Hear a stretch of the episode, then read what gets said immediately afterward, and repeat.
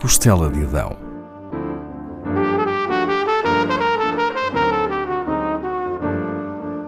Com Paula Castelar.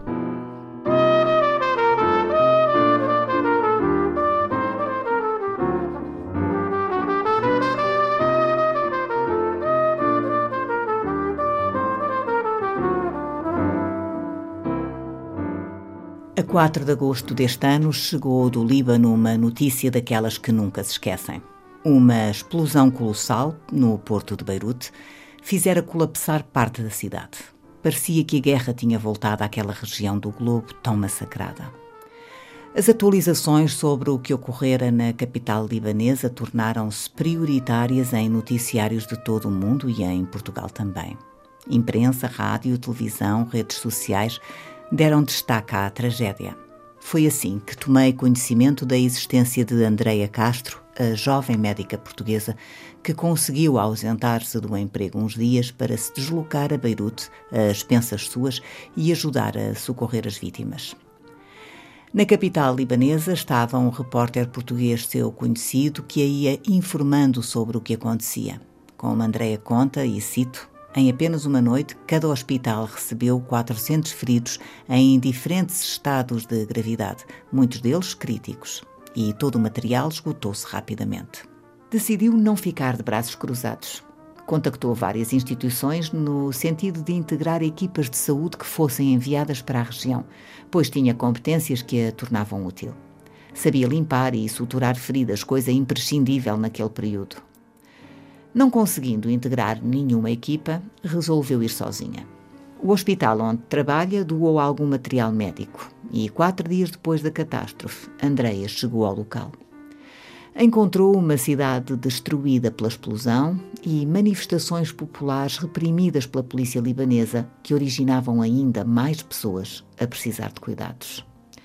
Ali esteve uma semana a tratar feridos e a conhecer a realidade.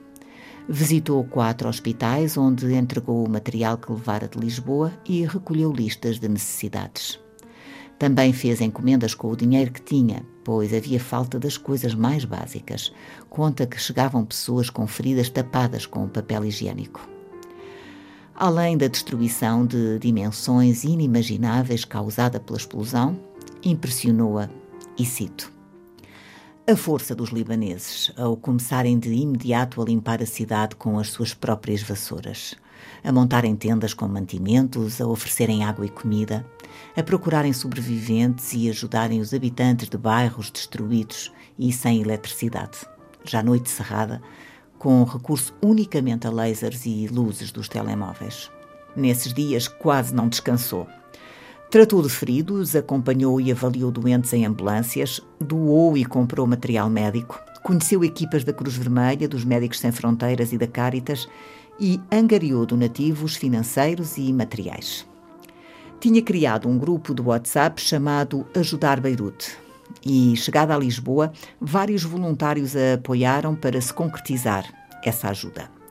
Repete frequentemente que sem eles não teria conseguido fazer o que fez. Nessa fase, a sua casa transformou-se num armazém onde, com os seus parceiros, fazia o inventário do material médico que ia chegando. Depois enchiam caixas com produtos distintos, consoante as necessidades dos hospitais para onde seguiriam. Andreia Castro regressaria a Beirute outras duas vezes. Na primeira tinha ido sozinha, levando uma caixa com 13 quilos de material hospitalar mas na segunda foi acompanhada por cinco voluntários. Os seis levaram cerca de 100 quilos de medicamentos e artigos médicos. Regressou duas semanas depois, a 25 de setembro, convidada pela Fundação Mirpuri, que viabilizou a sua viagem e o transporte da mercadoria. Nesse dia, levou 3 mil quilos de medicamentos e material hospitalar era o resultado da iniciativa Ajudar Beirute, que através das redes sociais uniu Andreia a muitas outras pessoas. O valor dos donativos em materiais e dinheiro ascendeu a 250 mil euros. Beirute não foi a sua primeira experiência como médica voluntária. Há algum tempo antes integrou uma iniciativa da organização não governamental Ascender, que levou à Ilha do Príncipe uma equipa de profissionais de saúde para fazer rastreios de várias patologias. Mas quem é esta jovem médica? Para ser sucinta, apresento-a como viajante.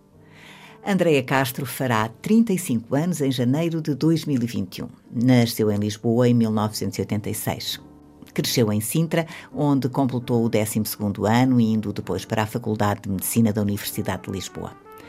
Fez Erasmus em Paris, na Cité Universitaire, onde durante nove meses conviveu com estudantes de todo o mundo. Desde pequena que um dos seus maiores prazeres é viajar, descobrir novos lugares e pessoas, outras formas de estar, outras culturas. Viajou muito com os pais, ambos profissionais ligados à educação. Percorreram a Europa de carro quando Andreia tinha oito anos e visitaram muitos outros lugares. As viagens constavam sempre do calendário familiar. Por norma, Andreia saía de Portugal anualmente duas vezes com os pais e a irmã. Aos 12 anos já tinha visto a Europa, viajado pela América Central e ido à China. Também fez vários intercâmbios em países distintos.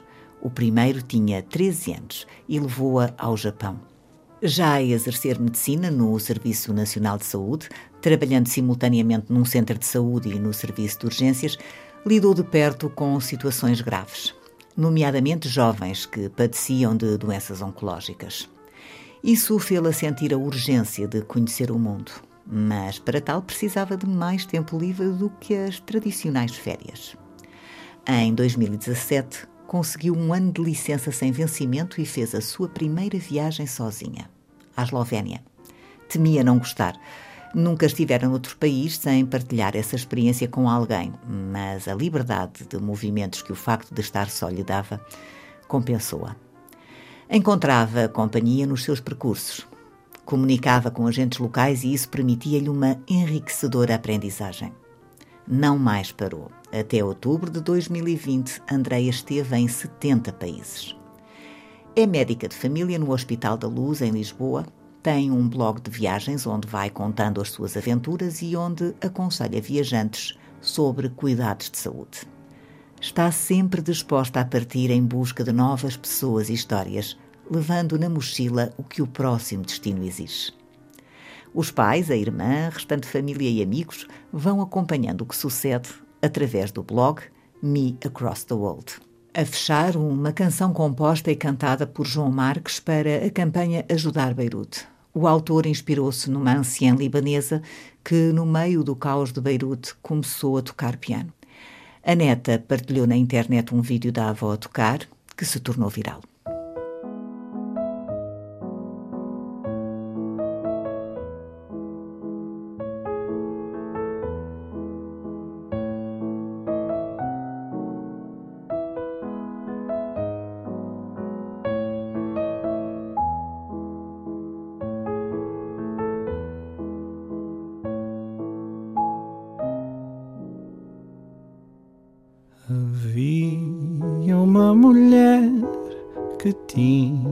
Por prazer tocar o seu piano até o anoitecer e tinha uma canção para toda a situação, alegros ou adágios em qualquer estação. Mas no dia em que o céu desabou sobre a cidade, fez-se forte na dor e tocou com mais vontade, companheiro da vida e de tantos dias maus. O piano tocou e acendeu-se uma luz nesse caos.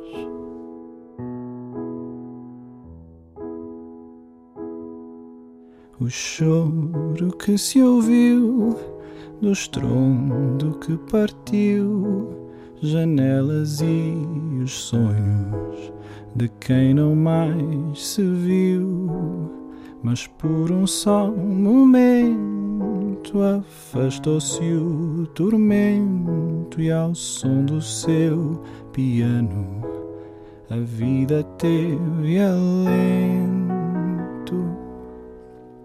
Nesse dia em que o céu desabou sobre a cidade, fez-se forte na dor e tocou com mais vontade, companheiro da vida e de tantos dias maus. O piano tocou e acendeu-se uma luz nesse dia em que o céu desabou sobre a cidade, fez-se forte na dor e tocou com mais vontade, companheiro da vida e de tantos dias maus. O piano tocou e acendeu-se uma luz nesse caos.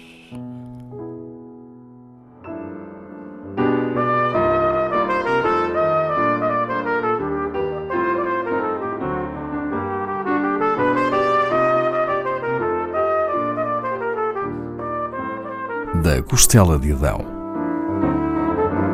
com Paula Castelar.